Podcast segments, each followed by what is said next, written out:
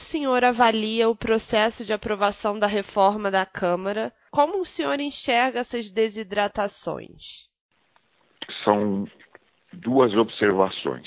Primeiro, é, mesmo com as desidratações, é, nós estamos diante de uma da reforma mais profunda que a gente é, fez até hoje.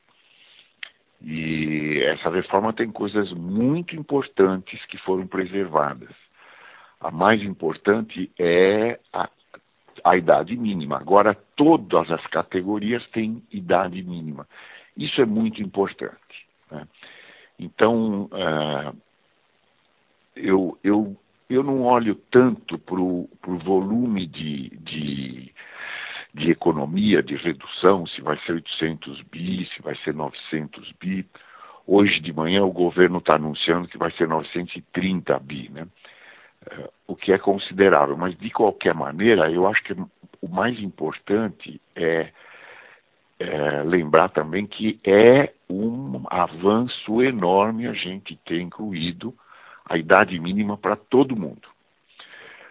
Agora, o, o que é ruim é, no processo que, que aconteceu é que ficou mostrado mais uma vez como é difícil desmanchar os privilégios, os direitos dos, eh, do funcionalismo público e de algumas categorias. É? é muito difícil mexer para trás. As corporações têm uma capacidade muito grande de se organizar e de pressionar, e o Congresso é muito sensível à pressão dessas categorias.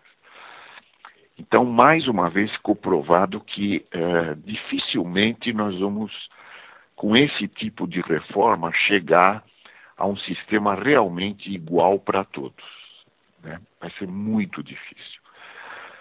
Então, o, a mensagem que para mim fica desse processo todo é que a gente precisa, se um dia, se nós queremos que os brasileiros sejam iguais no sistema de aposentadoria, nós precisamos criar um novo sistema começando do zero para todos os futuros trabalhadores. Então, um, porque para trás nós não vamos igualar. A gente, se a gente quer igualar, tem que igualar para frente. Então, eu acho que assim que for aprovada e promulgada essa reforma, nós precisamos começar uma nova reforma para frente. Essa para frente ela é ela vai ter menos resistência, porque os trabalhadores que ainda não existem, né, que não são trabalhadores, não estão lá, né? Então nós podemos uh, criar um novo sistema para eles. A oposição vai ser muito menor e muito mais difícil de ser explicada, né, de ser defendida.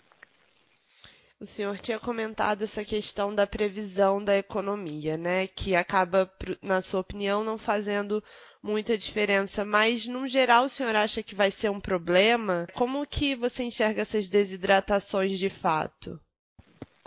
Olha, eu não acho que, que vai ser um problema. Claro, seria ótimo se a gente tivesse conseguido o trilhão e duzentos do Guedes, né? Mas mesmo assim eu não eu, eu relativizo isso porque eu tô eu eu tô olhando o cenário todo e o Brasil está ah, avançando rapidamente na dimensão das reformas institucionais. Então, você veja, a reforma da Previdência ainda não terminou de ser votada na Câmara e a Câmara já está se preparando para tramitar uma outra reforma super importante, que é a reforma tributária. E nós vamos assistir um debate muito interessante e pela disposição que a liderança da Câmara e do Congresso, do Senado também, estão demonstrando em relação a essa questão, é muito possível que em um futuro uh, muito próximo a gente tenha uma segunda reforma fundamental, que é a reforma tributária. Além disso, a gente está vendo diversas medidas microeconômicas que já estão sendo tomadas e que estão anunciadas. Existe uma PEC que vai começar a ser votada, que é a PEC da liberdade econômica, que tem muitas medidas de desburocratização, de facilitação uh, da gestão das empresas, da relação das pessoas com o Estado, das empresas com o Estado.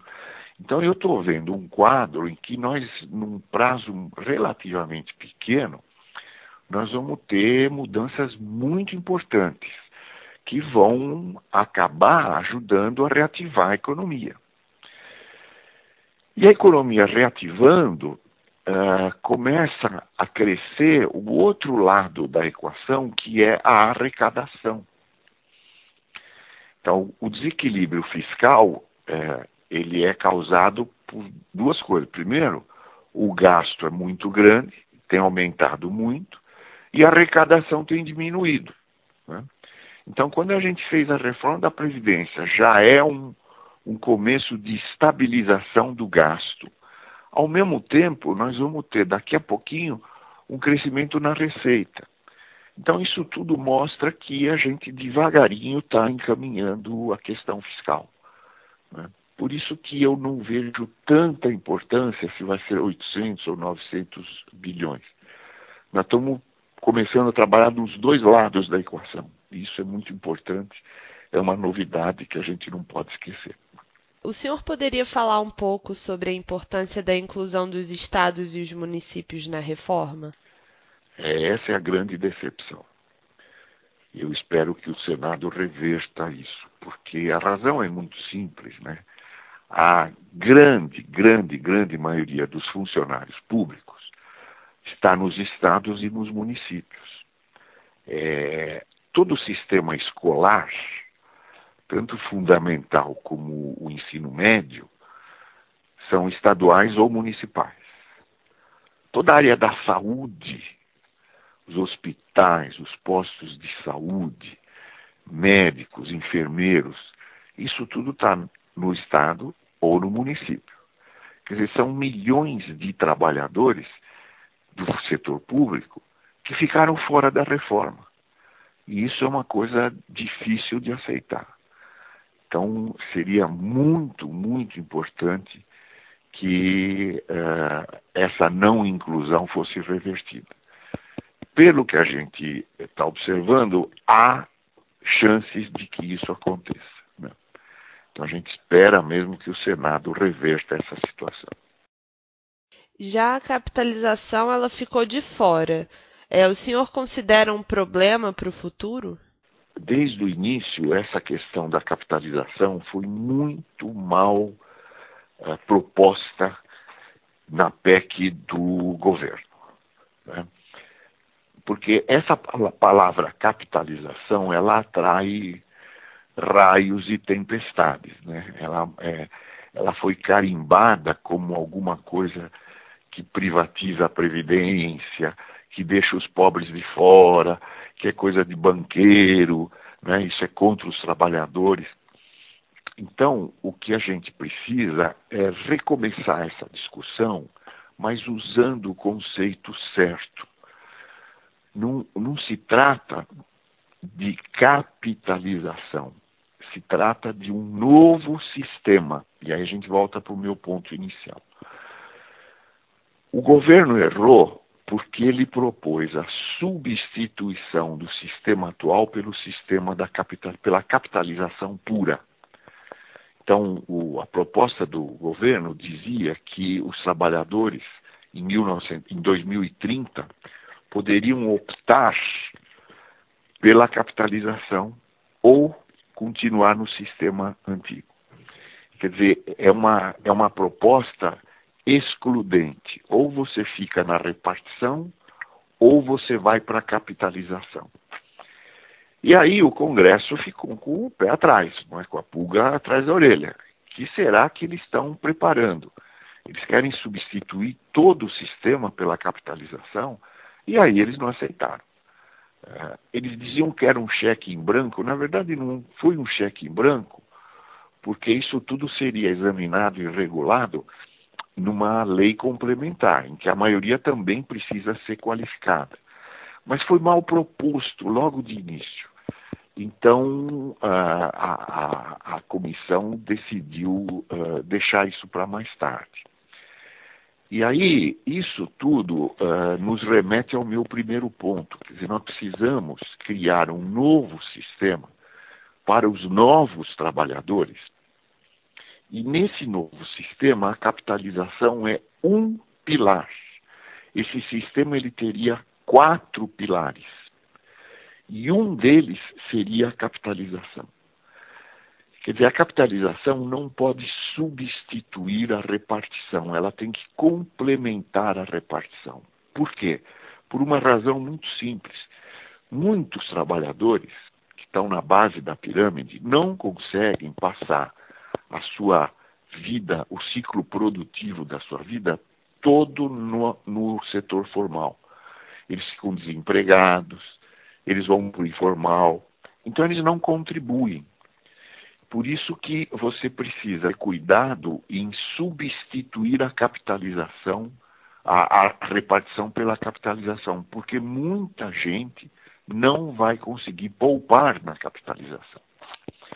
Então, o que a gente precisa é ter vários pilares que garantam, no conjunto, o um mínimo para a base da pirâmide e quem estiver acima da base tem a condição de poupar com planos no mercado bem aplicados, com planos que eh, proporcionem retorno.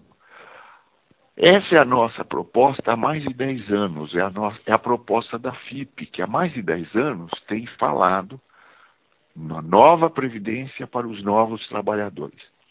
Na nossa visão, o que a gente precisaria debater daqui para frente é esse novo sistema, do qual a capitalização é uma parte. Né? Esse novo sistema ele teria, na nossa proposta, quatro pilares. O primeiro deles é um benefício pequeno, mas é um benefício garantido para todos os trabalhadores, para todos os cidadãos. Não precisa nem ser trabalhador. A ideia é que chegou a idade de aposentadoria, leva a certidão de nascimento e recebe um benefício pequeno. Mas a gente chama isso de renda básica do idoso. Depois a PEC do governo se apropriou desse termo, mas esse é o termo que a gente está usando há mais de 10 anos, desde 2008.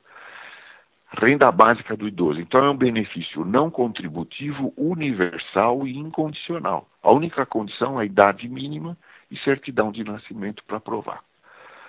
O segundo pilar é uma repartição, mas uma bem menor do que a que existe hoje, com o teto baixo juntando o pilar de eh, renda básica mais esse pilar de, de repartição, a gente eh, calculou que nós vamos conseguir repor na aposentadoria 100% da renda dos trabalhadores que ganham até a renda média do Brasil.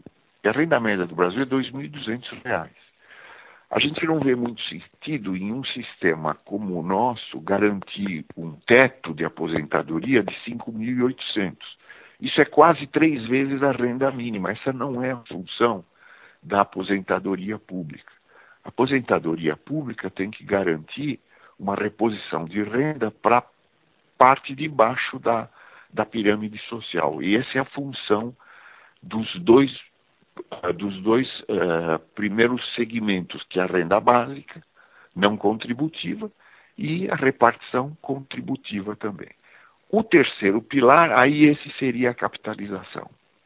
Então você veja, não se trata de capitalização, se trata de um sistema no qual um dos pilares é um complemento capitalizado. E na nossa proposta, a gente está sugerindo que isso seja feito com o fundo de garantia. O fundo de garantia é uma capitalização. Ele é uma conta capitalizada que todos os trabalhadores têm. O que a gente propõe é para os novos trabalhadores uh, esse fundo passe a comprar a aposentadoria complementar no mercado. Então, nós teríamos o terceiro pilar de capitalização, que na verdade já existe, é só mudar a destinação. E o quarto pilar, ele é voluntário e de capitalização também. Quem ainda dispus, dispuser de, de, reservas pode uh, aplicar nesse pilar número 4, que é o que existe hoje, né? que são os planos de aposentadoria abertos ou fechados, mas que já existem hoje.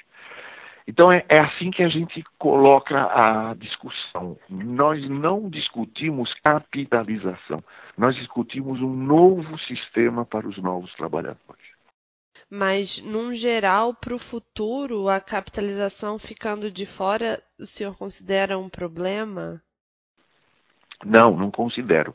Eu acho que não daria para discutir nesse momento.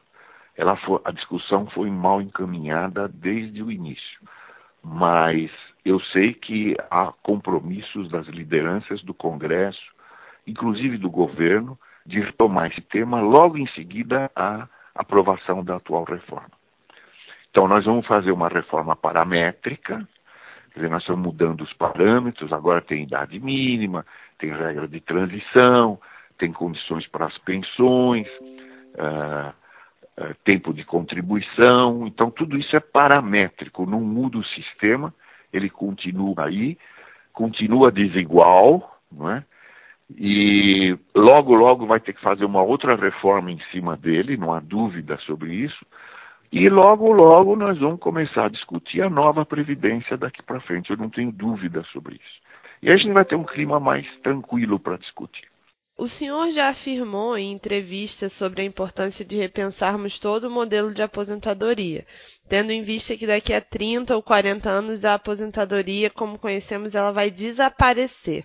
O senhor poderia explicar essa sua citação? É o seguinte, todo o estado de bem-estar social foi construído em cima da relação de emprego permanente, do vínculo de emprego. É?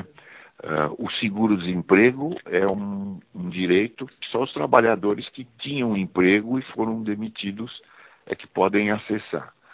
Antes da Constituição, uh, nós tínhamos no Brasil o sistema de saúde, que agora é o SUS, depois de 88, mas era um sistema de saúde público aberto somente para quem tinha carteira de trabalho.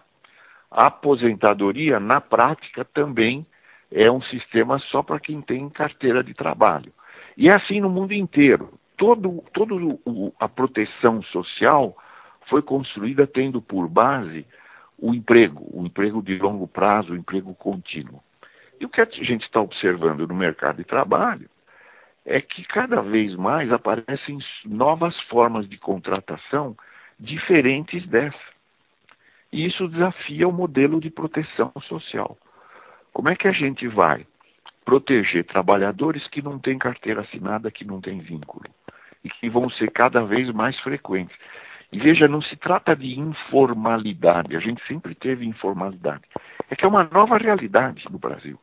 Nós não temos mais tanta, as empresas não têm mais tanta necessidade desse vínculo permanente. Elas estão contratando para uh, trabalhos de duração mais efêmera. Né? Esse é o grande desafio. Como é que a gente vai uh, financiar a proteção desses trabalhadores se eles não têm carteira, se eles não têm vínculo? Como é que a gente vai financiar? Como é que a gente vai cobrar? E o mundo inteiro está preocupado com isso, não é só o Brasil. Eu vejo que quando a gente cria uma nova aposentadoria que já embute nela um primeiro pilar que é não contributivo, a gente está dando um passo nessa direção. O nosso sistema de repartição, que tem base no vínculo, ele é pequeno. E lá na frente não vai ser muito difícil a gente aumentar a renda básica e talvez até diminuir ou fazer desaparecer o sistema de repartição. Então todo mundo vai ser protegido por essa renda básica que independe do vínculo de emprego. E isso seria financiado pelo sistema de impostos gerais. Eu não tenho certeza se esse é o cenário, mas tudo leva a crer que a gente está caminhando para esse cenário. Então, essa nova aposentadoria já seria uma preparação para esse novo mundo do trabalho. o brasileiro ele não tem tradição de poupar, né? O senhor considera que isso é um problema? Isso é um problema, mas isso está mudando. Né? As pessoas estão percebendo cada vez mais que o Estado não vai dar conta da aposentadoria. E as pessoas, quando tiverem essa chance, elas vão procurar os fundos de aposentadoria complementar. Na sua opinião, o cidadão já está consciente da urgência da reforma? Eu acho que sim. E a votação que houve na, na, no primeiro turno, ela mostra isso. O, o Congresso é uma caixa, é uma caixa de ressonância do sentimento, da percepção da opinião pública. E aqueles 379 votos mostram isso. O senhor acredita que a reforma fará o crescimento deslanchar? Não, a reforma é necessária, mas não é suficiente para isso. Nós precisamos de algumas coisas a mais. Por exemplo, nós precisamos uma volta do investimento, a volta da confiança. E nós precisamos de uma ajudinha do governo também. Acontece que o governo está quebrado, então ele tem que procurar parceiros para financiar o investimento, e isso é que vai nos trazer o, a, o crescimento. Agora, claro que a questão fiscal é um, uma restrição importante. A reforma da Previdência dá conta parcialmente dessa questão fiscal, da incapacidade do governo de, eh, de obter recursos para investir. E, então, ela é uma coisa muito boa nessa direção, mas só ela não resolve. E qual deve ser a prioridade número um da equipe econômica após a aprovação da reforma no Senado? Reforma tributária. Na proposta que a gente fez, da FIP, que está na mesa e participou da, da discussão, a gente tinha uma ideia que era usar os 40% do PIS que vão para o BNDES para financiar a Previdência. E o relator gostou dessa ideia e colocou no, na primeira versão do relatório dele. E aí houve um, um movimento muito grande dos economistas em geral contra essa ideia, se insurgiram contra essa ideia, porque o argumento aqui é que esse dinheiro, você sabe do que, que eu estou falando, né? O PIS é o, é o dinheiro que vai para o seguro-desemprego. E 40% desse dinheiro, na Constituição, está destinado ao BNDES. Então, uma grande parte dos economistas dizia que isso seria um absurdo, porque esses 40% são para o investimento, tem que continuar indo para o BNDES. O que eu acho estranho é que esses economistas são quase unânimes em condenar a vinculação de receitas. Não é? essa vinculação que a gente tem no Brasil desde 88. Tem uma vinculação para a educação, uma vinculação para a previdência, uma vinculação para a saúde e outras vinculações. E isso amarra o orçamento. Agora, a vinculação para o investimento, eles defendem. Né? Então, eu acho que é uma falta de coerência. Eu acho que precisaria registrar isso também. Eu espero que volte essa ideia, que a gente alivie as contas da Previdência com esse dinheiro, que, aliás, o, o PIS é um, um dinheiro destinado à Seguridade Social e não ao investimento. E, então, essa é uma observação que eu gostaria de fazer. E a outra é, enfim, ressaltar que a gente precisaria muito, muito, precisaria um movimento da opinião pública para sensibilizar o Congresso e voltar para voltar a incluir estados e municípios.